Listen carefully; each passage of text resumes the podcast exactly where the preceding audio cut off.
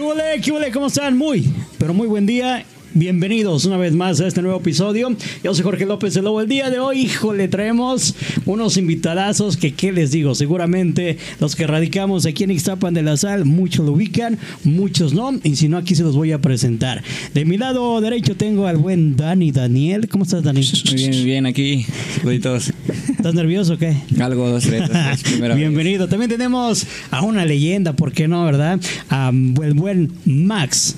Max Sánchez. Así es, un gusto estar con ustedes, la verdad es un placer compartir todo esto que vamos a platicar porque tiene mucho, ah, mucha historia, mucho trayecto, eh, muchas anécdotas que bueno, durante todos estos años, eh, que, no, que no nos llegan a, a pasar y bueno, ya lo estaremos platicando, pero la verdad es un placer para mí estar con ustedes porque lo disfruto mucho platicar de todo esto. Ahí está, señores y señores. Y también tenemos a mi buen hermano Robin. De vuelta. Oye, qué vocesota tiene el Max, ¿eh? Sí, me, prende. enamora, ¿no? Eso me prende. ¿Qué onda, amigos? ¿Cómo están? Y déjame comentarte rápidamente que ya formamos parte de Bajo Ataque Network. Así es, una comunidad con el fin de tener una mayor audiencia y, pues bueno, contar con la ayuda de otros proyectos similares a este. Atento para lo que se viene en Bajo Ataque Network y La Pura Galleta.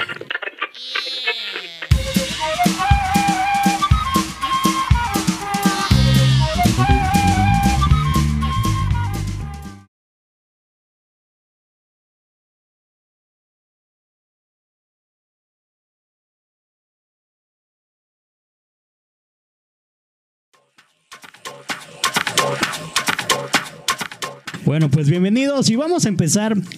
¿Qué les parece si se van presentando cada quien con su respectiva trayectoria muy brevemente y después entramos a temas un poquito más, más, este, más serios? ¿Qué les parece?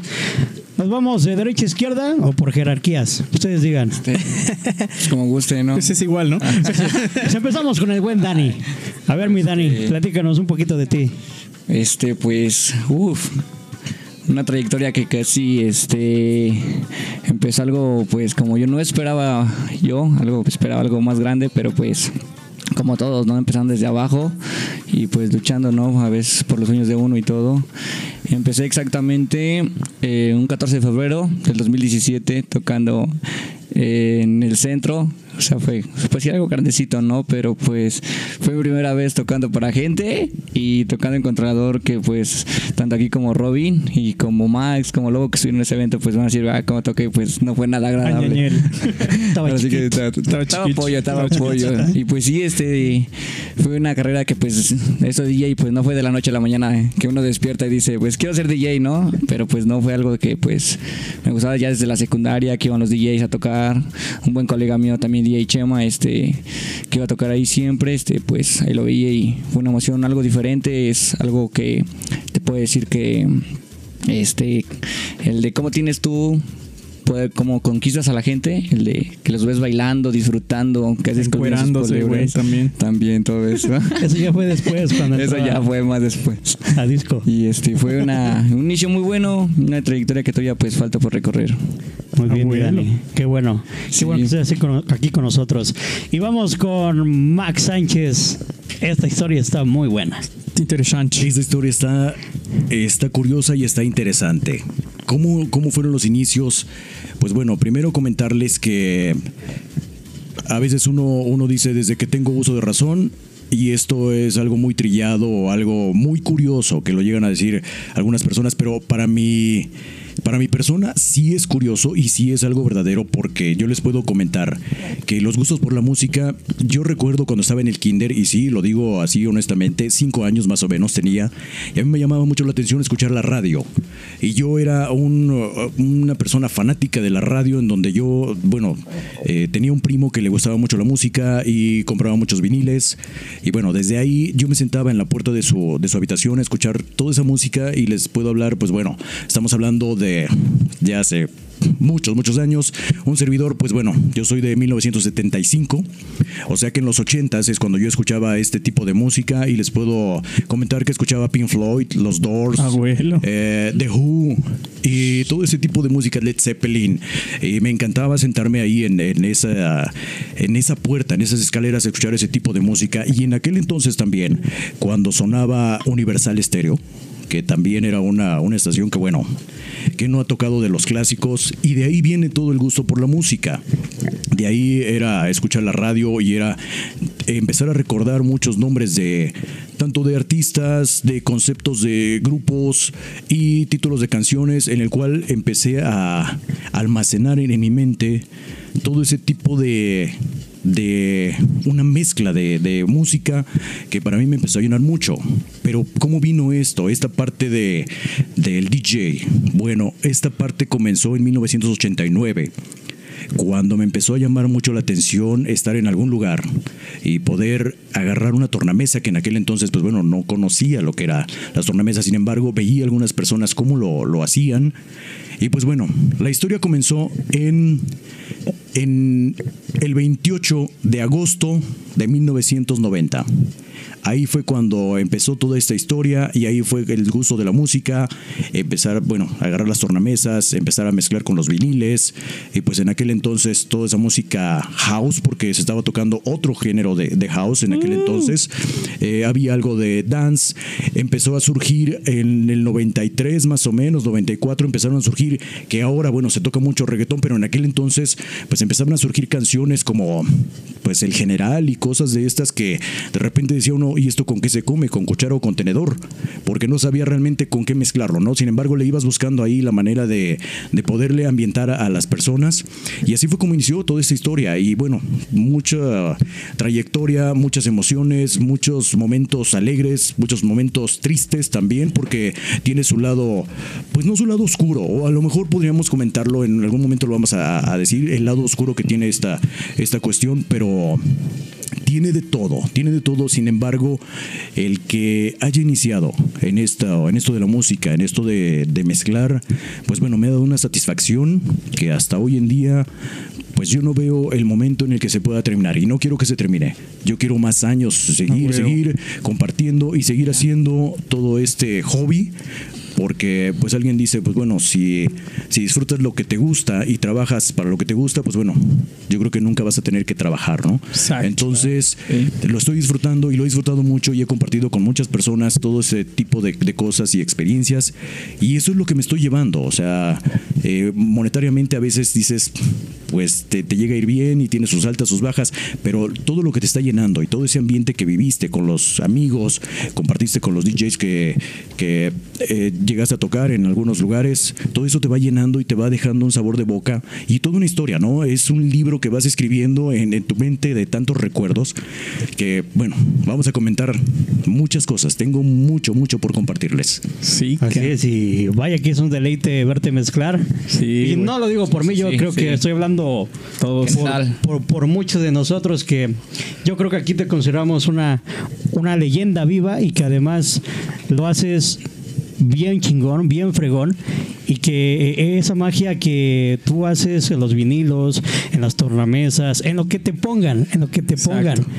No se raja. Sí, y la neta es de admirarse eso y muchas gracias por estar aquí. Yo les agradezco mucho en todos los, los eventos que me han invitado y, y lo he hecho de corazón porque a veces monetariamente no lo vemos por ese lado. Eh, yo les he dicho, yo les he dicho, yo quiero, yo quiero compartir con la gente lo que yo traigo y la música que a mí me gusta y hacerles sentir lo que, lo que a mí me mueve. Y eso es, es una, una gran diferencia, quizás para otras personas que de repente lo llegan a hacer por, por cuestiones monetarias. Lo necesitamos, por supuesto. Eh, es algo muy básico para podernos hacer de nuestras cosas porque Ahora yo no es nada barato de repente querernos hacer de un controlador, una tornamesa, unos viniles. No es nada barato. Sí, no. Sin embargo, o sea, la gente no ve ese lado. La gente dice, oye, ¿por qué me estás cobrando tanto? Tú dices, es que o sea, tú quieres algo, algo bien y algo bueno, un evento bien, pues entonces también a mí me está costando esto, ¿no?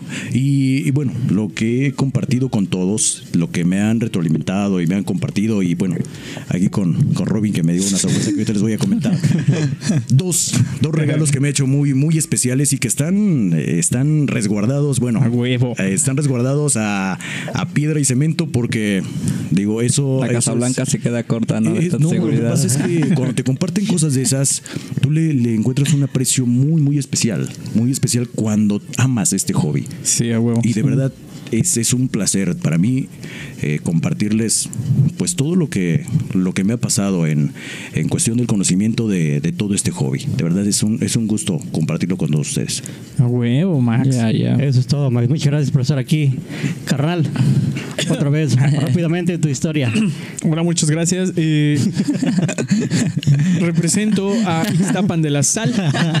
Aprovechando que estamos en lo de las candidatas, ¿no? Eh, ah, yo represento a la colonia Los Ángeles. Muchas gracias. Ah, ¿verdad?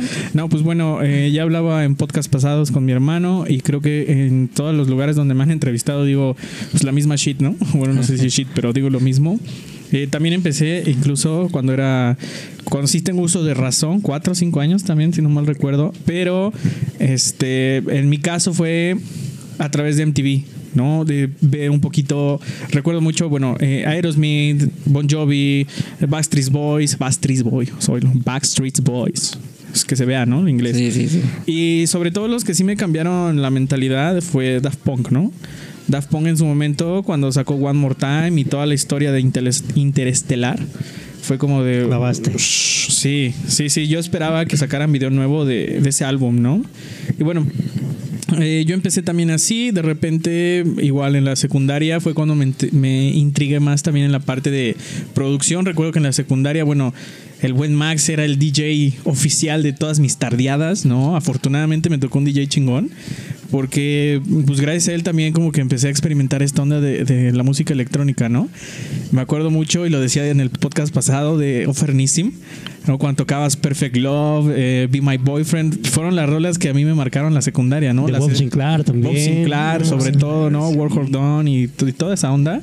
Entonces, también fue como un de, órale, este güey está cabrón, güey. Y nunca me imaginé, la neta, compartir un escenario y dos cabinas con él, ¿no? Cuando nos Sí, echamos ahí sí, el back to back en hit. Fue como de, sí, cabrón. Yo dije, no mames, mi Carcock chingue su madre, güey. Este, Max, es- Max está-. Sí, Ma- Max está Sí. en otra onda, ¿no? Y aparte porque nos hemos entendido muy bien musicalmente. No recuerdo que también en el podcast del Mike, saludos al palo, este hablaba de Max, ¿no? De que era de cuando los DJ Tour, con el que más platicaba. O sea, nos echábamos Sí. fácil que una hora Sí, Sí, o sea, era no más de una hora. ahí platicando de música, ¿no? Me acuerdo que me decía, no, escucha esto, escucha lo otro. Yo le decía, mira, escucha tú esto, el otro. Ah, sí, güey, güey, mira esto y lo otro. Entonces siempre hubo como esa complementación musical. Y bueno, a partir de ahí también ya en la prepa fue cuando me decidí, bueno, me decidí no, así rápido, porque primero quería ser odontólogo, ya sabes, ¿no? el, el típico que te decían que te ibas a morir de hambre de DJ y al final, Y sí, pero este, y al final aquí estoy haciendo podcast. Y al final nos estamos muriendo aquí de hambre porque no hay te chamba. mueres, te mueres de hambre, pero con amor. Exacto, ¿no? Porque estás haciendo lo que te gusta, ¿no? Sí, güey. Entonces, este. eh, no te puedes morir de hambre si tú no quieres, ¿no? Al final también influye mucho tu persona, cómo hagas negocios con, pues vaya, los promotores, cómo también tú te desen- desenvuelvas en, en la escena en la que estés. Y yo creo que no te mueres de hambre si, si tú quieres, ¿no? Pero al final sí es algo, lo que comentaba Max, no es también pagado, ¿no? Como que la gente también todavía lo- no piensa que es una profesión y al contrario, sí es una, es una profesión, ¿no? Creo que cualquier cosa que haga una persona es una profesión y si lo hace bien, puta, Claro. se convierte ya en profesional, ¿no? Sí, Por supuesto, sí. Entonces, bueno, yo empecé así, luego empecé a estudiar en producción musical ahí en Gemartel, la casa, ¿no? Siempre la voy a presumir, ¿no? Eh, a pesar de que haya mucha gente que lo odie, yo la personal no, al contrario, estoy muy agradecido porque si no hubiera entrado a esa escuela, yo creo que ahorita estuviera siendo dentista amargado, ¿no? Y pues es una de esas cosas que te cambia la vida y la percepción.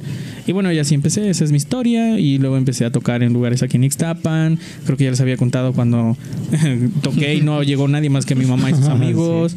Eh, ¿Qué otra? Mi segundo debut donde no me dejaron tocar. me dijeron, no, ahorita, ahorita, ahorita. Y 6 de la mañana yo ahí como pendejo, ¿no? Y nunca me dejaron Esperando, tocar. ¿no? Nos pasó, Sí. nos pasó a todos. También me pasó a mí. me Y sí es extraño porque esa gente que no me dejó tocar hoy en día me pide que yo les firme canciones o que yo les eche la mano a, a tal lado, ¿no? ¿no? Entonces, tampoco soy como rencoroso, pero yo sé que existe gente con mayor prioridad, ¿no? Como siempre. Pues sí. Y this is my story. Thank you. Y represento a los Ángeles. Ya dije eso, Juan. ya, ya, ya. Dijiste de Los Ángeles. Voten por él. Voten por mí. No, y ya, es todo. Transmisión en vivo. Exacto, exacto. Bien, Muy bien, ahora vamos, a bien. pasar, ¿qué tal si pasamos algo de lo que nos ha pasado en algún momento de nuestras vidas, las experiencias, lo bueno, lo malo y lo raro, lo que te ha pasado en algún momento eh, tocando en un evento, en alguna disco, con una canción que ya te recordó a la ex, Puta que ya chillaste con la de Vicente Fernández, que no la querías poner, etcétera, etcétera, ¿no? Algo así. A ver, mi Dani, vas Empezamos, ¿no? Y como gorda en, este, en el tobogán, échale. clavado allá hasta el fondo. No, pues de lo bueno, este, pues casi mis mayorías de historias siempre han sido este en la discoteca donde soy ahorita residente, gracias a Dios. Y este, pues ahí la buena fue un sábado de Semana Santa, que pues aquí Max también ya conoce estos sábados de Semana Santa ahí, entonces claro. Sí, se pueden Románticos, Memphis. Dios mío. Y pues casi era, llevaba apenas un año y pues apenas medio la llave, ¿verdad? A esto y este... Me acuerdo que estaba tocando y todos bailando, todos gritando, cant- de esas que le bajas a las- Encuerados. eh, todas esas que le bajas y la gente grite y grite, cante y cante y pues otra vez le subías y pues ahí seguías, ¿no? Eso fue una experiencia algo pues, inolvidable. Esas hasta que cuando escuchas esa canción se te enchina la piel, pues así la piel la Te traía de recuerda gallina, todavía, así ¿no? de- Ajá, ándale así. Bien de gallina la piel porque pues todos bailan disfrutando y decía, ah, decía, de aquí yo quiero ser, ¿no? y este, de lo malo que me ha pasado, igual, pues tocando, este, de esas distracciones que te dan, fue de que todos bailando, pista llena y presioné el cue. Fue de lo... Y lo peor fue de que me quedé así de... ¿Y ahora qué hago, ¿Qué no? hago? y fue de... Siete minutos en silencio Casi, todo. casi, y pues, Ah, chinga, ¿dónde está el controlador? ¿qué hago aquí ahora? Y este, sí, es que está lo- raro luego eso, ¿no? De que la cagas en algo y te bloqueas. Ajá. No, digo, a mí, a mí sí me llegó a pasar en su momento igual, en un, en un recital. Me acuerdo que igual yo iba bien chingón y todo bien prendido, ¿no? O sea, ya yo dije, no, pues aquí ya saqué 10 y ande, güey, ¿no? Yo en mi distracción, porque luego, pues quieran o no, Sí, sí. eh, piensas con tantito que te distraigas, ya valió madre, ¿no? Claro. Y yo me- no me acuerdo cuál estaba tocando. Y dije, ah, es esta. Y pum, Q también. De hecho, tengo el video. igual acabando el podcast se los enseño, ¿no? De cómo se ve todo acá, pum, pum, pum, y de repente, pum. y le vuelvo a dar play, ¿no? Así en el instante y, todo, regular, y toda la raza. Y yo de, "Y, cabrón". Desde chiquito, ¿no? Sí. Sí, cabrón. Que te agachabas, ¿no? Y nomás sacabas la mano. y Pues ya otra vez. Regresas, ¿no? Sacabas tu memoria, te ibas, ¿no? Como el gatito, ¿no? Que recoge las monedas. Ah, no. Ándale. Sí, es verdad. Sí, es cierto. Fíjate, eso es algo bien curioso y te- creo que a todos nos ha pasado. El, el que está, tienes prendido a toda la gente y bueno, tú estás fuera de, de- de tu mundo porque estás en un viaje, de verdad, eh, algo algo genial, o sea, yo, yo lo describo así porque cuando tienes, eh, les he platicado a muchos amigos, llega el momento en el que estás mezclando y tú sientes cuando las cosas te salen bien y cuando las cosas van mal y cuando no, no cuaja nada. Cuando llegas en, en un estado depre y de repente empiezas a mezclar y hay amigos que te dicen, oye, como que no cuadra nada, o sea, y sientes la vibra de la gente y no los haces bailar y no los levantas y bueno, nos pasa yo creo que a todos. Pero también, o sea, cuando yo lo describo así, cuando te echas a toda la gente a la bolsa, cuando lo tienes en la palma de tu mano, de repente lo platico con algunas personas y digo, eh, es como si tú mueves el dedo meñique y el dedo meñique es una canción y tú dices, moviendo el dedo meñique con esta canción, la gente va a gritar y la gente va a hacer eh, rueda y la gente va a hacer este ambiente. O sea, tienes tus, tus, tu música en donde ya conoces a la gente y cómo va a reaccionar cuando los haces sentir de la misma manera que tú te estás sintiendo. Pero viene la parte chistosa, cuando estás mezclando y de repente, por ejemplo, yo en mi caso, que pues yo empecé con los viniles, empecé con tornamesas estás mezclando y de repente alguien te distrae porque hay muchas personas que quieren estar en la cabina. ¿Por qué? Pues porque te conocen y porque les gusta el ambiente y porque quieren co- cotorrear contigo. De esas que conocen, ¿no? Que Y de repente, o sea, así como, como lo decía Robin, o sea, le pones el cue a la tornamesa, ahora a la digital, pues así pasaba con los viniles cuando de repente agarrabas el brazo de la tornamesa, lo quitabas y dices, "Puta, Ah, sí, ya la cajeteé, ya la cajeteé. Y pues bueno, ¿qué hacías? Pues otra vez volver a poner la aguja en, en el disco y a donde quedara, ¿no? Total, ya la habías cajeteado. O sea, son cosas, son cosas curiosas. Pero también son anécdotas padres porque lo hemos dicho así como le ha sucedido a Robin, eh, le ha sucedido a Dani, eh, que de repente pones el cue, pues ahí la gente se da cuenta de que todo lo estás haciendo en vivo. En vivo, sí. Sí. Sí, también. Sí, si lo tuvieras ya Grabado. un set ya grabado, pues tú dices, bueno, no tiene ningún sentido o no, no tiene caso, ¿no? A veces quizá podría pasarte en algún momento de que algún aparato se te descompuso y bueno, tienes que recurrir a Emergencias, A emergencias. Y si tienes un, un set no sé, en lo que te cambian algún aparato o ves la solución, pues bueno, tienes que meter algo, ¿no? Algo que dure unos cuantos minutos o, o lo que tenga que durar. Pero eso es lo, lo chistoso que de repente le pones Q o le quitas ese brazo a la tornamesa y pues toda la gente empieza a chiflar y te empieza a buchear. Y yo creo que lo llegamos a hacer en algún momento que agarrabas el micrófono y decías, es que estamos en vivo. Y eso es la parte, la parte emocionante. Sí. Porque y es que, perdón, Max, es que también el, el solucionar ese problema así, pues también te hace ver como un buen DJ, ¿no? Porque todos, todos, yo no conozco un DJ que sea prodigio, no existe y espero Por que no exista por porque supuesto. no sería real. No sería yo, real. No, sería real. Entonces sería una máquina o algo así. Así pero eh, el equivocarse es, es humano. Y el solucionar el problema es más humano, ¿no? Entonces, Claro. imagínate, a mí me sucedió algo bien chistoso que sí eh, me costó trabajo superarlo, ¿no? Porque ya sabes que cuando, bueno, la cagas haciendo algo, por más mínimo que sea, se te queda un ratote, ¿no? Digo, si lo superas con el Te tiempo. clavas así bien, cabrón. A mí me sucedió con una torna. eh, me acuerdo que Sí. estaba cambiando el disco, lo pongo y todo. No me acuerdo por qué chingados dejé el pulgar, eh, ya ves donde se agarra. Sí, sí, sí. El- el- no sé el- por qué lo dejé. Sí, Y jalo. Y pues ya sabes cómo soy. sí, sí, sí. Y- o sea, haces un, haces como un scratch. Exacto, pero sin- culerísimo. Sí, sí, sí, claro, claro. Hago un scratch sin hacer un scratch. ¿no? Exacto, sí, sí, sí. Culerísimo, se oye el rechinido. Sí. eh, el disco acaba rayado, no era mío para empezar, ¿no? Uh, bueno. Y la persona nada más me quedó viendo así como de, pues eres un pendejo, ¿no? Claro, Entonces claro, traté sí. de solucionarlo lo más que pude, no pude. Y en otra ocasión sí me sucedió también en, creo que fue en Hit, no me acuerdo en dónde, que se me fue el audio, güey. Se me fue el audio y nada más estaba una bocina, pero esa bocina era la que más chillaba, la que más tronaba y dije, güey, no puedo hacer algo bien, mejor eh, voy y ayudo con el audio, veo si Claro. puedo aprender a apagar y dejé un set Sí, sí, sí. así en putiza, ¿no? Dije, chingue su madre, corte de filtro y vámonos a la verga, ¿no? Así y es. ya lo Sí, puse. sí, sí, claro. Y quedó bien. Y hasta la gente sí se sacó de pedo, pero siguió bailando. Yo me bajé, ellos ni en cuenta que me había bajado. Y al momento de que ya prenden todas las bocinas, vuelvo a escucharse el audio, empieza el set y dije, sobres, güey. Y es que esa es una parte en donde, lo, bien lo comentabas tú, cuando le tienes que dar una solución a ese problema que tienes en ese momento. ¿Por qué? Porque, pues bueno, este tipo de aparatos que, que llegamos a utilizar no son nada baratos y por supuesto que no es como eh, sacar otro de, de una caja y dices, Sí, ya como- tengo otro. como si salieran en los Sí, cereales, Como si ¿no? salieran ahí en, los huevitos Kinder, ¿no? claro, así de que ya tengo otro y pues trabajo con este, sino darle la solución y seguir con el ambiente y hasta donde puedas, ¿no? Porque Sí. también hay momentos en los que no puedes hacer ya más. O sea, ya, ya recurriste a todos tus, Todos los tus recursos, reservas, todos los recursos y ya dices, ya no puedo darle más, ¿no? O sea, traté de sacar la noche, salió la noche y ya lo solucionaremos en la semana para el próximo fin, pues No. darle con todo. Sí, que no, no cometas el mismo error, ¿no? Por supuesto, el- sí. Y esto que comentabas, lo que, como viste el, el brazo de la tornamesa, moviste el, el- el cabezal que le llaman, o el fonocaptor, como se conoce, y de repente rayar un disco, puta, digo, no, no se siente. Pues se sientes mal, ¿no? Eh, De entrada, pues ya pasó, ya, ya, Ya lo lo hiciste, ya no hay vuelta atrás.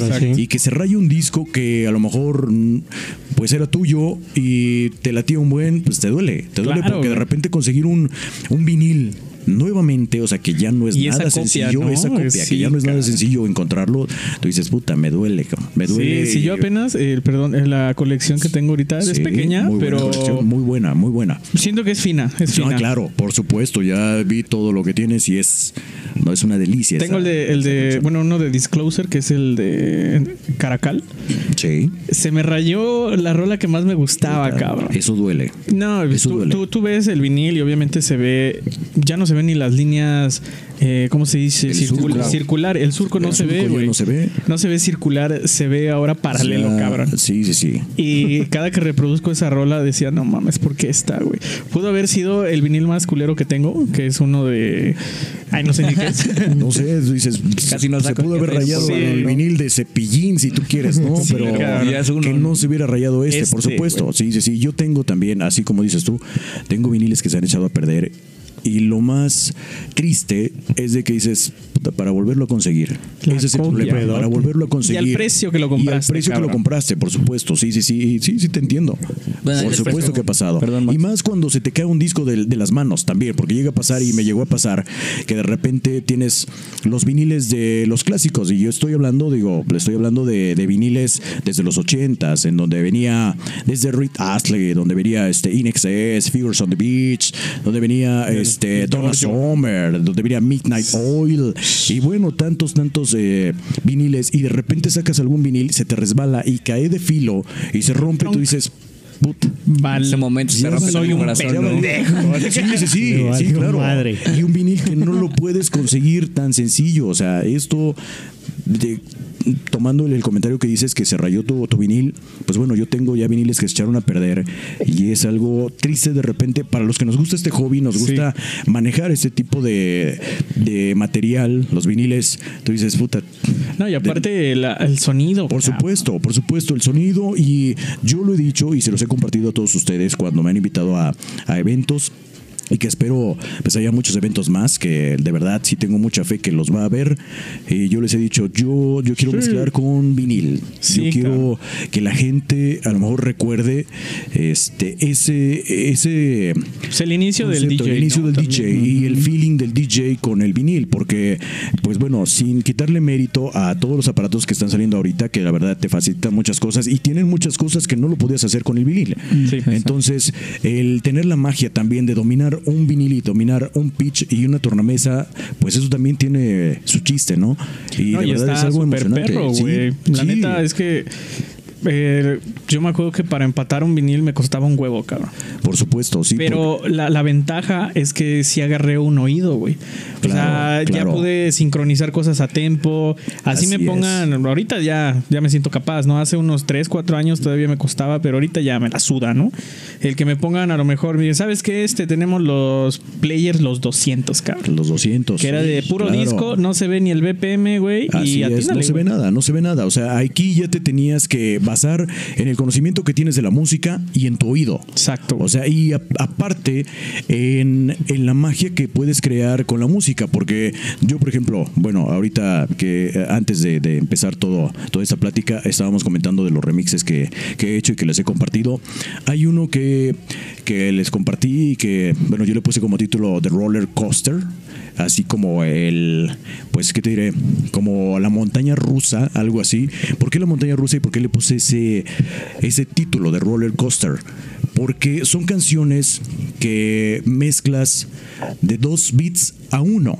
Es decir, de repente tienes una canción eh, con un beat de 80 más o menos, y de repente te encuentras con una canción de 120 bits o un poquito más, más elevada, y tienes que, que compatar esas, esas dos canciones, pero que no se escucha la diferencia.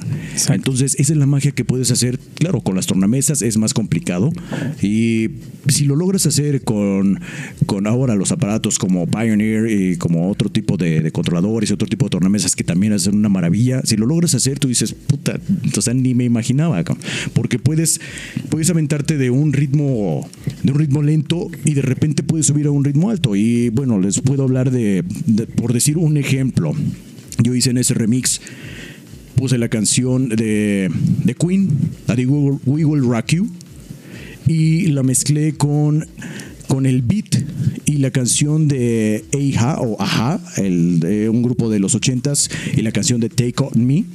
Sí. Y vas dos beats a uno. Entonces, cuando haces eso, de repente estás mezclando así en vivo y la gente eh, te la, la avientas a la gente de un ritmo muy lento, la disparas a un ritmo rápido y dices, puta, ¿qué hizo este cabrón? O sea, Sí. es La verdad, magia, Sí, ¿no? o sea, esa es una Magia, Sí, o sea, esa es la idea que tienes y que dices, lo estás intentando, intentando, intentando y dices, tiene que salir como está en mi idea y tiene que salir, tiene que salir. Cuando te salen ese tipo de mezclas, tú dices, así la quería. Sí. Así la quería. ¿Y por qué? Porque la música es así. Porque la música es jugar con todos esos ritmos y, y conseguir lo que tú quieres reflejar para la gente. Sí, exacto. De hecho, eh, el mezclar o incluso el producir, crear, yo siempre lo he visto como historias que solo tú sabes contar, ¿no? Claro. O sea, si por azares del destino uno de tus mashup remixes Sí. eh, o rolas tuyas se hace viral es porque tú supiste contar bien esa historia, ¿no? Así es. Entonces, creo que eso te da un chingo de mérito como DJ, ¿no? El que tú puedas mover a la gente con la historia que tú sabes contar. De hecho, en los DJ sets que yo siempre trato de plantear, cuando son DJ sets, Sí. es contar la historia, porque eso Por es un DJ set. ¿no? Y por ejemplo, cuando hago un live set, pues sí, ahí sí ya ves a la gente qué pedo, también tu feeling, ¿no? Sí. Lo que comentábamos al principio, que pues no es lo mismo el, el llegar y darle play y nada más Claro. alzar las manos y aventar Así pasteles, es. ¿no? Como lo Así hacen es, sí. ciertos DJs famosos. Claro. Y digo, al final ellos a lo mejor ya le chingaron en marketing, en lo que quieras, y bueno, está bien. Pero eh, el verdadero como estilo, la verdadera esencia del DJ es eso, ¿no? El, el que tú puedas mover a la gente con lo que tú sabes hacer y, lo, y sobre todo las historias que Cuentas. Que, que cuentas. Las Por historias que ejemplo, cuentas con la música, eso es algo muy cierto, fíjate, y Sí. algo, algo que lo describe de una manera, yo creo que de una manera total. Esto que dices de contar una historia con la música, eso lo comparto contigo, ¿por qué? Porque cuando estás mezclando y de repente haces un set o, llegas a mezclar en, en alguna parte, es como si cuando agarras un libro y te interesa el libro y le pasas a la primera página y te, te empieza a captar Te y te picas, empieza a envolver y terminas de leer el libro así, exactamente lo llegamos a sentir así, yo lo he llegado a sentir así, cuando compartes estos mashups o estos remixes que le dices a la, a la gente, ¿sabes qué? Hice esto, te lo comparto, escúchalo, y de repente la gente lo empieza a escuchar y dice, oye, le pones play desde la primera canción y te esperas a la segunda y dices, bueno, tal vez la tercera, a ver, a ver cómo va, y viene la cuarta, la quinta, cuando ya llevas 15 canciones y se termina ese, Dices, ese "Ah, ¿qué pedo? ¿Qué pasó?" de repente dices, puta, exacto, dices, ¿qué Sí. pasó? O sea, y le contaste toda una historia que no dejaste que, que cerrara ese libro a la mitad. Exacto, y es lo bonito de la música, ¿no? Por ejemplo, esa vez que, que fui a Beat, me acuerdo que fue un 8 de noviembre. Sí, sí recuerdo. Este, me acuerdo que mi hermano cumpleaños, ¿no? Y fíjate, planeé exactamente el set Sí. describiendo la vida que yo llevé con mi hermano, ¿no? Ok. O sea, empieza una rola muy bonita y de repente sube, de repente baja, sube, baja, sube, baja, sube, baja. Sí. Y creo que, que tú estabas viendo, ¿no? Ese día hasta le dije a Blanca, ¿no? Dije, es que me dice, ¿qué pedo con tu set? Cuéntanos, ¿qué, qué pedo? ¿Qué preparaste? Sí. Dije, la neta es la historia de mi hermano, cabrón, y es su cumpleaños y la chingada. Sí. Entonces, eh, recuerdo mucho que, que me llovieron muchas críticas buenas, güey. Claro. O sea, para, para esos niveles de, de, de beat, por ejemplo, el que te lleva críticas buenas es algo chingoncísimo. Por supuesto. sí, y sí. aparte, el, el que me dijeran a mí los mismos de beat, oye, estuvo chingón, güey. Muy buen set. Sí. güey". O sea, no. Si no mal recuerdo, tenía rato que no pasaban música house. El único que pasaba, eh, se me olvidó el nombre del locutor, era él, pero hasta- casi hasta la noche, ¿no? Claro. Entonces yo me aventé el set de House y hasta Blanca me dijo, güey, estás, estás cabrón, te rifaste, güey. Dice, la audiencia que se quedó en Facebook, que eran aproximadamente 300, 400 personas, Wow. siguió todas las dos horas, güey. Qué chido. qué Porque yo me chido. rifé, que, sí, dos horas, ¿no? Aproximadamente. Sí, Digo, me cortaron como a la una, pero a una Claro. hora en la radio, pero en, en Facebook Live siguió. Claro, sí, sí, sí. Entonces fue, fue, te digo, es una historia que tú cuentas y que cuando la sabes contar bien es cuando la gente se queda. Cuando nada más la haces por llamar la atención o sin, Sí. vaya, sin el chiste artístico, porque al final pues, ser, el, ser DJ es arte. Sí, ¿no? claro. Aunque muchos digan, no, no, mames, no le das play. Bueno, No los que dicen que le doy play, pues te reto, ¿no? A que Se ven, te invito a. Sí, eh, claro, cuentes una claro. historia, Cuentes cuentes una una historia historia. que me convenza, ¿no? Claro. Que yo te diga, órale, me gustó, no me gustó, esto y lo. También haces críticas constructivas, porque digo, al final, ustedes, ni uno de ustedes me va a dejar mentir, ¿no? En este medio, pues las envidias llueven, ¿no? Por supuesto. sí. Y Lo peor entre colegas, que ¿no? sí, cabrón. Y que te hagan una crítica constructiva. Ah, ese pinche- ah, ese Dani, su pinche, ¿cómo se llama? El equipo rumba. Publicidad sin pagar. Ah, no es cierto. No, no, buenísimo. Pero al final yo creo, bueno, tú no me vas a dejar mentir, tú llevas más años aquí. Conforme vas avanzando en la escena, en la industria, en lo que quieras, también comprendes de que al final no es una competencia, ¿no? Sí, claro. sea- y fíjate que tocaste algo, algo también muy Importante. cierto. Cuando, cuando llegas con una historia o llegas con un libro para ofrecerle a, a las personas de lo que tú quieres que, que escuchen y lo que tú quieres transmitir, no es lo mismo cuando llegas con un borrador. Y digo, esto no, no por menospreciar y, y por no decir que no se pueda hacer. Por supuesto que cuando empiezas a mezclar en algún antro, ahora ya conocidos como antros, en aquel entonces, pues discotecas, tú llegas en ceros. O sea, llegas con un, un borrador o con una libreta en blanco y eso es la magia. Cuando tú vas a escribir una, una historia en una noche. Improvisada, cuando, ¿no? improvisar. Cuando, claro, cuando tú no sabes el tipo de gente que vas a tener y eso es psicológico también, Sí, por supuesto. Eso sí tenemos que, que comentarlo porque llegas a algún lugar, te invitan a, a mezclar, te contratan para un lugar y de repente tú tienes que estudiar a la gente que tienes. Tú tienes que, que empezar a analizar con qué mueves a, a las personas y de ahí agarrar esa línea y no perderla, porque de lo contrario, si no, nada te va a funcionar. Nada te funciona y a veces no le agarras el, el modo o no le agarras a la gente y tú dices, "Puta, ¿qué, ¿qué estoy haciendo? ¿Qué no está funcionando? Y por supuesto, o sea, esto es improvisación y simplemente es llevar un ambiente de la gente cuando te los echas a la bolsa, como yo lo, lo decía hace un momento, cuando te echas a la gente a la bolsa o lo tienes en la palma de tu mano, tú dices, puta, Ya. ya, ya la hice. O sea, de aquí nadie me mueve y de aquí yo los muevo como yo quiera, ¿no? Yo los siento, yo los paro, yo los hago gritar y yo los hago. eh, Si quiero, los hago llorar, ¿no? Sí, claro, Sí. claro. Y es algo muy padre cuando, cuando les llegas. En, en lo más profundo a la gente con todo tipo de música, ¿no? Porque estamos, estamos a lo que bien dicen, el que paga manda. Entonces, nos gusta un género de música, nos gusta lo electrónico, nos gusta el house, nos gustan ritmos que nos hagan sentir algo, algo agradable. Pero también llegamos a alguna fiesta y de repente dices, yo tengo que pegarle a esto y también tengo que demostrar que lo sé. O sea, Sí, es, lo que decía, ¿no? El Claro. que es perico donde quieras verde. Así y es. lo que hablábamos al principio, ¿no? De que a lo mejor eres muy bueno, no sé, por ejemplo, en mi caso, house. Y, te- y si te contratan porque tú quisiste, ¿no? Así También. es. Sí. En una fiesta versátil, pues te tienes que rifar, no solo es house. Sí, claro. A mí me sucedió algo bien chistoso que, que puede ser una anécdota mala, porque sí fue mala. Eh, recuerdo mucho que en Hit, saludos Frank, digo, ya no existe el Hit, si no nos pagaban eh, promociones. Sí, nos pagaban la promoción, claro, claro, ya no existe. Ah, no cierto. saludos a mi Después estimado Frank. Este, recuerdo mucho que cuando Café de Luna tenían su apogeo, eh, yo estaba tocando en Hit en ese entonces. Ya llovió. Ya también llovió, en el Café de. Luna. No, y digo no porque haya llovido contigo. No, no, no. porque- no, no, no. no Dime la verdad. yo- no, no, no. Lo que pasa es que yo he escuchado y, y sé lo que estás haciendo, pero pues bueno. Ya es muy diferente a hace años, ¿no? Era un concepto que llevaba ese lugar completamente distinto, claro. Sí. Pero bueno, a ver, continúa. Échale Pitbull. Y dale. No, hay que- y- bueno, y el chiste.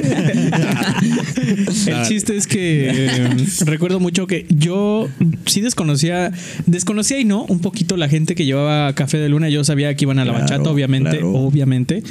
Pero a mí Frank me dice, tú haz lo tuyo, güey, tú toca lo tuyo y que la gente también vea que lo que está haciendo. Recién que empezaba yo en toda mi onda, ¿no? Sí. Entonces, este, me acuerdo que sí empezaba con el houseito y así. Y fue una experiencia tan amarga, cabrón.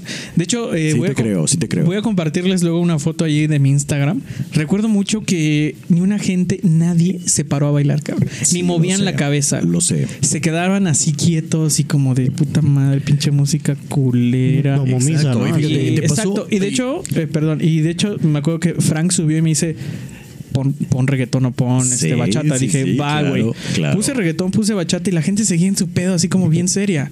Y me saqué mucho de onda. Dije, güey, pues a eso vienen, ¿no? A bailar y a disfrutar. Y empecé a tener mis dudas también en ese Sí. entonces como DJ, ¿no? Como- no sé si les pasó alguna Sí, vez una pasó, por crisis de, supuesto, sí, sí, es sí. que ¿para qué soy DJ, no? Y No, no, no. lo estoy vas- haciendo bien, no, ¿o? sí, ¿Qué lo estás pasa? escribiendo ¿Qué hago perfecto. aquí? Lo estás escribiendo perfecto. Sí, sí, y el chiste, el chiste es que eh, esa noche creo que sí fue la peor noche que he tenido en mi vida. Y Las espero hemos tenido que todos. espero que sea la última. Bueno, lo más seguro es que sea la última. Bueno, eso espero. Eh, recuerdo que alguien de una mesa al lado me dio una servilleta. Y dije, ah, pues Bien. quieren música, ¿no? Sí.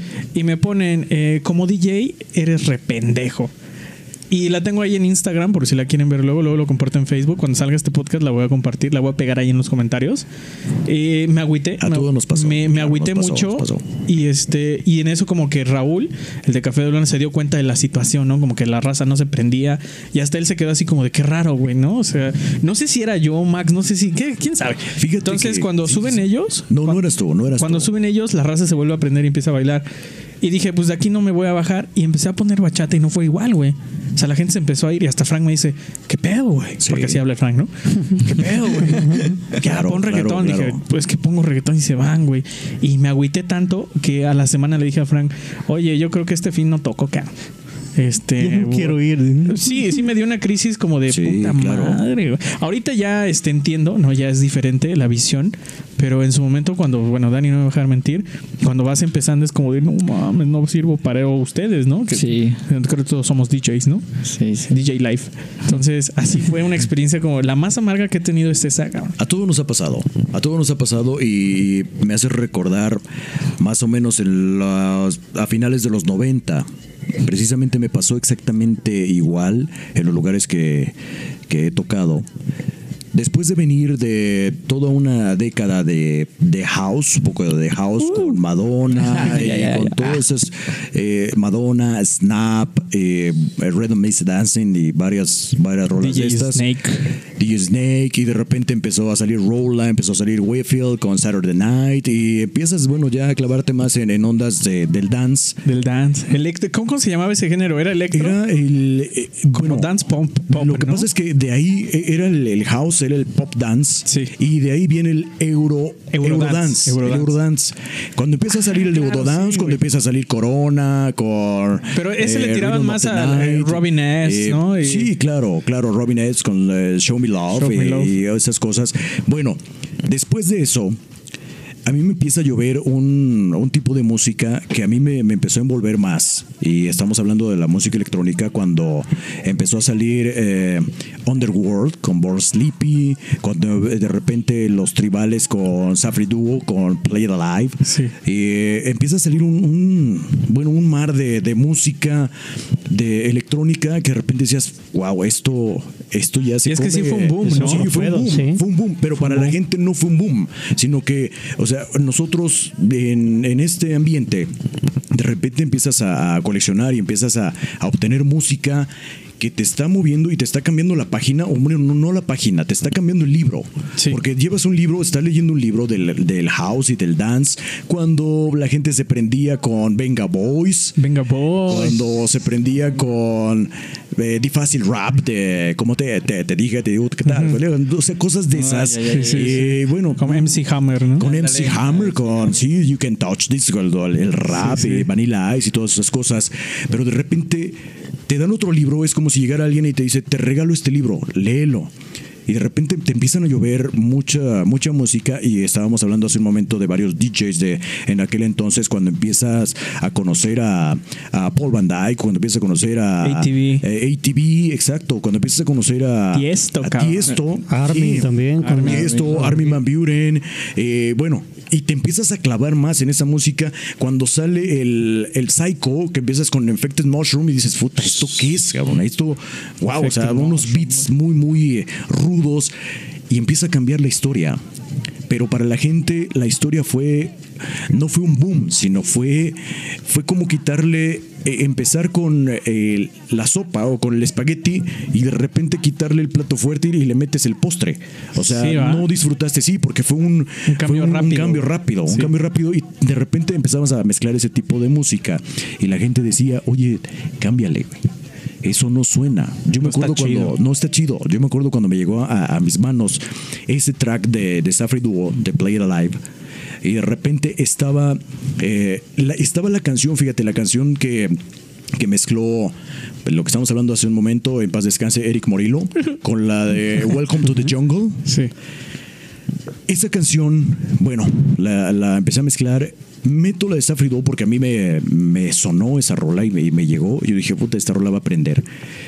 Y cuando empiezan lo- los beats y cuando empiezan con los, los bongos y tiene un bajón esa rola, toda la gente se te vacía la pista y tú dices... Así, co- "Puta, así como de, ah, ya- mira, ya empezó eh, Sí. la hueva, vente, vamos sí, a sí, chupar. Y la gente no, no respondía. Pero ¿cuál fue lo, lo curioso? Llegaba gente ahí a la cabina y decía, oye, ¿eso qué onda? ¿Eso qué, qué es? Yo les decía, esto es música electrónica, esto es eh, algo completamente diferente. Y yo, fíjate, me empecé a, meter más en, ese género y me gustaba el, el house desde, desde antes, pero cuando, cuando la radiodifusora de W hizo un giro y hizo un cambio cuando lanzaron W Radical y empezaron a, a darte a conocer mucha música electrónica. Yo les decía a muchas personas, esto va a pegar, esto va a sonar y esto solamente necesita tiempo para que la gente empiece a digerirlo. Porque No, y cabe- perdón, Max, cabe mencionar que yo sí puedo decir con seguridad, y creo que nadie me va a dejar mentir, ni de los que nos escuchan de Ixtapan ni de aquí, tú fuiste el primero en innovar el mercado de electrónica, güey. La neta, ¿por qué? Fíjate. Porque a pesar de que sí había más DJs y eh, bueno, que son colegas, ¿no? Al final son, son compas de claro, nosotros. claro, sí, sí, sí. Yo recuerdo mucho que, que contigo, imagínate, ya tenía esa noción desde la secundaria. Sí. Contigo decías que este güey va a sacar una rola de electrónica chingona. y me acuerdo mucho que sí tocabas, sí de todo, pero tu fuerte para mí siempre fue como, este güey saca de electrónica así rolas que yo Que ni te imaginabas. eh, Sí, sí. tenía que escribir las frases o como me sonaba en Google. Claro. Así como de da, da, da, da, da. Sí, sí, sí, Y con claro. pedos las Sí, sí, conseguía, sí. güey, ¿no? Exacto. Entonces, para mí de sí- ATV, lo que decías tú, Exacto, ATV, para mí es como de, de Max es el que innovó, por lo menos aquí en Ixtapan, eh, la escena en la electrónica, güey. Por eso, recién que, que yo hacía todo esto, dije, el primero que necesito Max. es Max. El y te pilar es agradezco este mucho, cabrón. Te agradezco mucho porque cuando empezamos a platicar de música, cuando empecé a conocerte y cuando eh, yo dije, esto es, es cortado por otra tijera, porque yo no había encontrado una persona, y digo, con todo respeto para todos los amigos que con los que he compartido cabina y con todos, No, no los, todos los que seguimos, seguimos en No es esta... De parte de Dani. Sí, seguimos en este viaje. No, fíjate que cuando empecé a platicar con Robin y empezamos a, a platicar de música, era, era como, o sea, habíamos abierto un, un libro que, que yo estaba leyendo y que él decía, ¿sabes qué? Compré este libro. O sea, por decirlo así, ¿no? Un sentido Sí, sí, sí. figurado. Y yo dije, puta. Ya vas o sea, en esta página. No había, Ajá. sí, porque no había nadie con quien podías platicar de música electrónica y de tantos conceptos de música electrónica.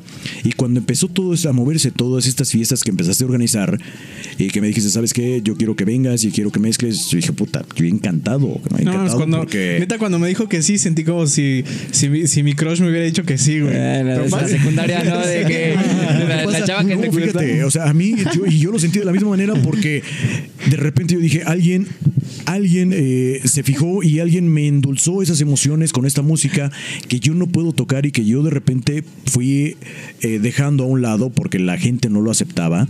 Y de repente te das cuenta, tú comentabas en un principio con Bob Sinclair, eh, con, bueno, muchos, muchos conceptos de música electrónica que la gente los empezó a agarrar un año después. Sí, Que cuando tú se los empezabas a mostrar, la gente se sacaba de pedo, ¿no? lo bailaba y, y es algo muy, muy, muy cierto. Con esa, esa rola de Bob Sinclair. De hecho, de hecho eh, tú no me vas a dejar mentir, obviamente, tú eres Sí. el DJ. Cuando ponías esa rola, ya sea Warhol Dawn o. Love Generation, Sí. ¿cómo se ponían los de secundaria? Bueno, los de mi secundaria por lo no, menos. claro. Puta, güey. Claro. Entonces digo, "Uh". Sí. ¿La pones de nuevo? O sea, si yo me reúno con los de la secu y se las pongo así como, cállense Te vas a les va". tu- Claro, claro. Te regresas y es que al final, eh, quieras o no, Max, tú sí, tú sí marcaste pues la generación por lo menos de los tres que estamos aquí, ¿no? Como DJ. O sea, si, si tú no hubieras puesto esas rolas, más bien si tú no, si nosotros no hubiéramos ido a ese, en ese entonces era Mirage. Es- No, si él no hubiera estado en Mirage. Ah. Bueno, más bien, ¿no? Si tú no Sí. hubieras estado en Mirage, cabrón, yo creo que muy difícil estuviéramos los cuatro aquí, la neta. Estuvimos platicando de, de otro, de otro tema. Sí, no, y por aparte, eh, no sé tú cómo te sientas que, por, por ejemplo, yo te diga que tú, tú fuiste de esas personas que sí marcó la pauta de, de una generación en música. Fíjate que a mí eh, sí, sí me causa una emoción el que comentes esto y que la gente comente esto. Y es algo muy cierto, porque yo te lo comenté cuando empecé a, a ofrecerle a la gente la música electrónica y lo que estaba saliendo. Yo decía, esto va a dar un giro, esto va a sonar en algún momento y que la gente no apostaba por este género de música y de repente a algunos les empezaba a llegar, como yo lo sentía y así como tú lo sentiste, eh, de esta- estas rolas. Cuando pasan los años y la gente empieza a aceptar y llegamos ya a un punto en el que eh, la música house ya se manejaba de otra manera y digo, Evolucionó, manejarlo de otra claro. manera evolucionó y la gente lo aceptó cuando empezaron a salir estos conceptos de, de David Guetta, cuando Sí. empezó a salir El este, MFAO. el MPO es exactamente todos estos festivales del Tomorrowland y, Y la Vichy. y sí, claro, o sea, esto ya era otro tipo de música electrónica, pero ahí fue cuando la gente ya entendió y bailaba y te pedían rolas. O Fue sea, el boom, ¿no? Sí, ¿Se fue el boom, decir? claro, fue el boom.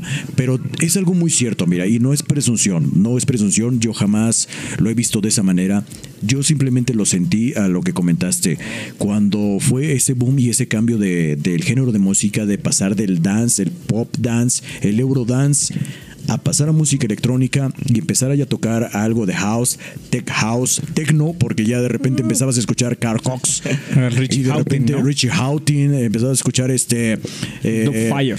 Fire y bueno, y mucho antes empezabas a escuchar a eh, no sé eh, tantos de- del techno o de la Plastic música Man. electrónica como Pete Tong, como Dave Seaman, como eh, Danny Tenaglia y varios que ya te estaban ofreciendo, Paul Oakenfold, que te estaban ofreciendo ya otro tipo de música que tú decías. Sasha, güey. Sasha, Sasha y Dewitt. también. Sasha John y Dewitt. Dewitt. O sea, todo ese tipo de música tú decías, puta, o sea. ¿Ves por qué me entiendo con Esto él? es, es algo, esto es algo ya, eh, o sea, ya se comía de, de otra manera, ¿no? Ya yo creo que lo comías con palillos o no sé, o sea, Sí, cabrón. sí era otra manera de, de- de comer la música. Entonces es cuando da ese giro y yo estaba precisamente en Mirage cuando empezó a dar ese giro la, la- la música y no es presunción, simplemente yo ya quería que eso diera un cambio. Sí. Yo quería que eso diera un cambio y lo- tú lo percibiste, o sea, y a lo mejor algunos amigos también lo percibieron. Y digo, qué padre que empezaste a notar ese cambio de,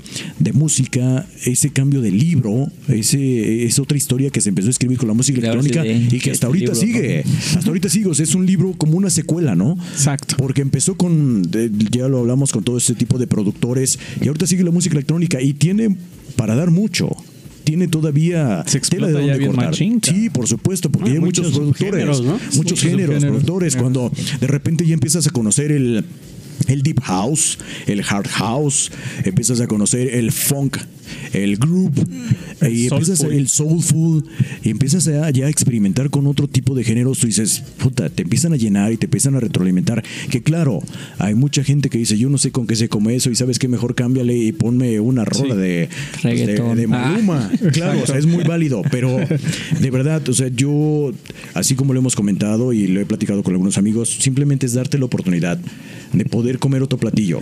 Sí. Cuando sales a alguna parte y lo comentas, no sé, sales a alguna playa, llegas al playa y dices, llegas a algún restaurante y dices, me da o este, una asesina, una asesina con guacamole y tú dices, puta, estás en la playa, cómete Pendejo. un, cómete un pescado, Pinche ¿no? Claro, Pinche tiburón a la talla, Exactamente. uno, Entonces, cuando te ofrecen algo de música, pues, bueno, también no negarte, porque nosotros, así como no estamos negados a, a mezclar todo el género de música, ¿por qué? Porque el, el que paga manda y porque la fiesta así lo requiere, Sí. pues simplemente darte la oportunidad de conocer otro tipo de géneros y vas a descubrir unas cosas de verdad geniales, cabrón. de verdad Sí, geniales.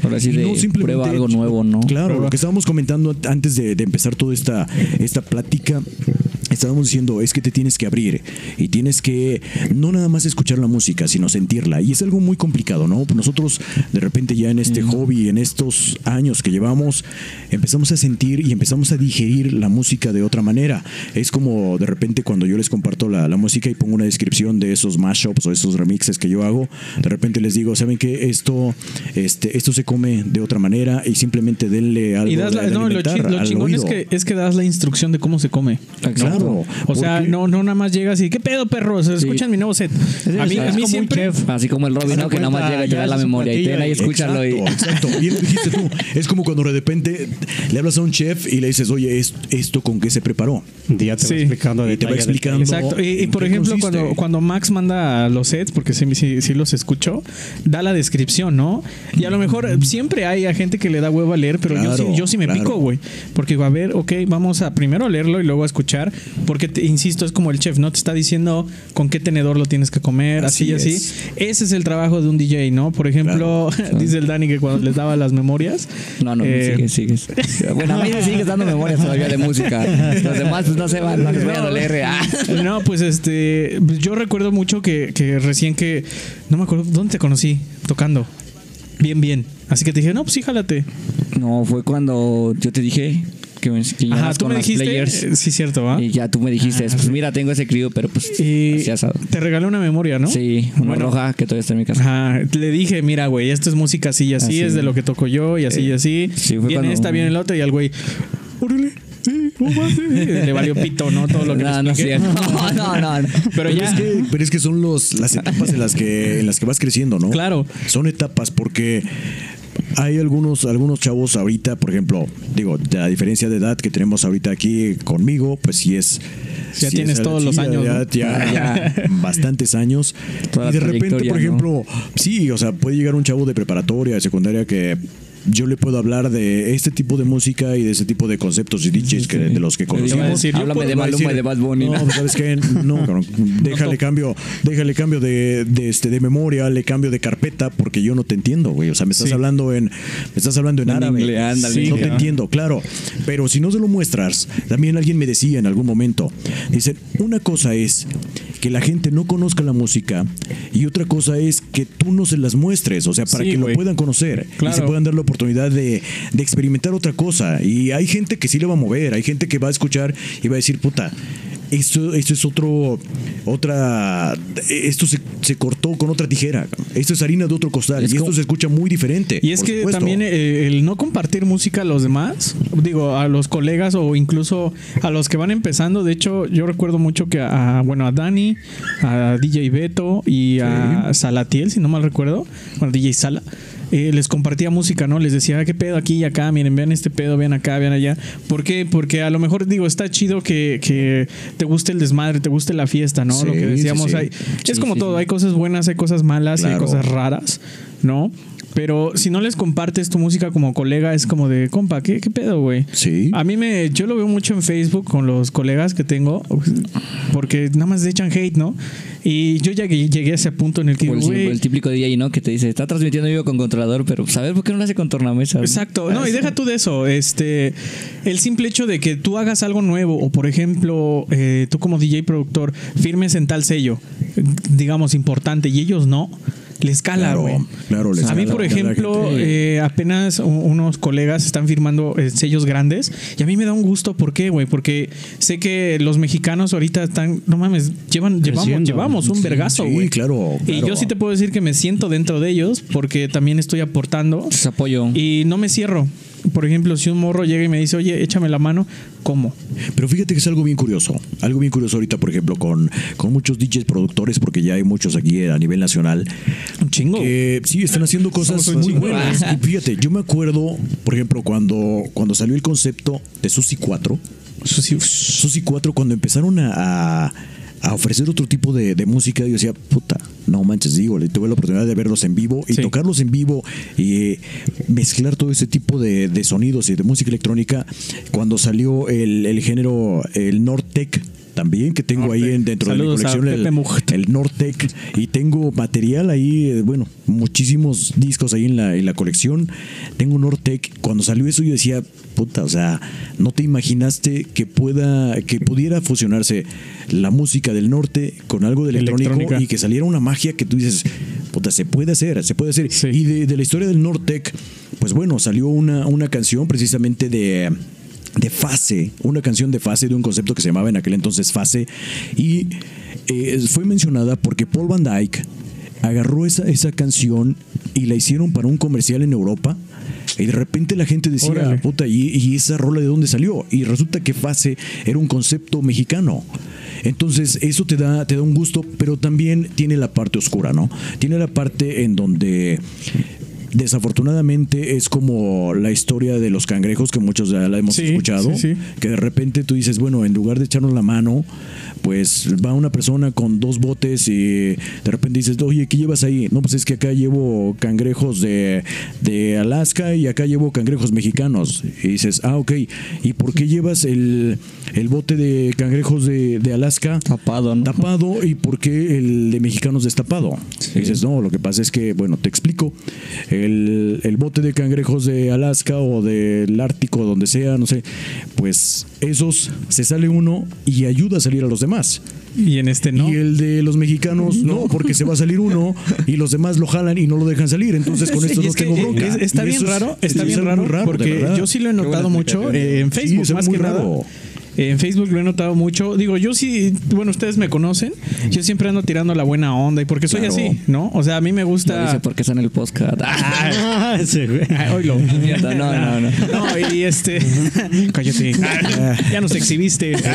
no, siempre me gusta andar tirando la buena onda y apoyar a. a pues a, a- quien merece, ¿no? Por Y ya, supuesto. tú no puedes, por ejemplo, en mi caso, no puedes como jalar a todos al mismo tiempo, ¿no? Por ejemplo, tú les das el impulso Así y ya depende de ellos, Ya ¿verdad, depende de ellos, sí, Ah, lo que- lo sí, que sí, hacer, lo por quieren, supuesto, sí. Exacto, si se quieren ir más allá o no. Yo nunca he sido como muy envidioso. En un punto sí lo llegué a hacer, lo voy a aceptar porque, pues claro, soy humano, ¿no? Claro. Pero tuvo que llegar a algo no fuerte, sino algo que yo me diera cuenta de que estaba mal haciendo eso. ¿Por qué? Porque es una cuestión de que si tú empiezas a tirar mala onda, Sí, la misma vida te va a tirar la mala onda, güey. claro. Entonces, claro. mejor hacerlo de corazón. Por ejemplo, te digo, yo ahorita veo a mis colegas que la rompen, llegan a los top número uno y me da un chingo de gusto Sí, porque por supuesto. neta, qué chingón que ellos están abriendo las puertas para Claro, todos los demás. Claro, Y si los demás no lo ven así, sinceramente es por pendejos. así es. Es que simplemente el sol siempre sale para todos, ¿no? Y Siempre va a salir, siempre va a salir. ¿no? Pinche mentalidad muy cerrada, ¿no? Sí. No, y aparte, eh. Y sobre todo hay que tener en cuenta que cuando dicen, bueno, el alumno llega un momento en el que supera, supera al maestro. Y, Tiene que ser, ¿no? Y van pasando etapas y todos traen su idea y todos traen su feeling. Sí. Y por supuesto, o sea, tú no puedes detener a alguien, tú le, le, le encausaste. A, a meterse en este, en este mundo, a producir, a mezclar. Y cuando tú lo escuchas, de repente, yo creo que no es tanto tirarle mala onda y ser envidioso de que dices, puta, ya eh, mueve más la gente que yo, o no sé, X situación de esas, ¿no? Yo creo que aquí es sentirse, pues, de, de una manera Orgulloso. eh, orgullosa, Sí. por decirlo así, y más porque de repente el comentario de esa persona que de repente diga, oye, ¿cuáles fueron tus inicios? o cómo, cómo fue que te encausaste esto, y de repente te diga, es que ahí está. Esa es la persona, esa es la persona que me encausó Ah, y está aquí a un lado y esta persona me, me impulsó y de ahí yo saqué lo que, lo que me nació y tú dices, puta, o sea, no es que me esté tirando a mí tierra, sino, o sea, me está diciendo No, que yo luego- fui el, el- lo que como causó que esto. da, ah, bueno, también a veces como que eso que te digan, Sí. pues como que te da gusto, Eso ¿no? está Que padre, sepas por que- supuesto. Y es que luego también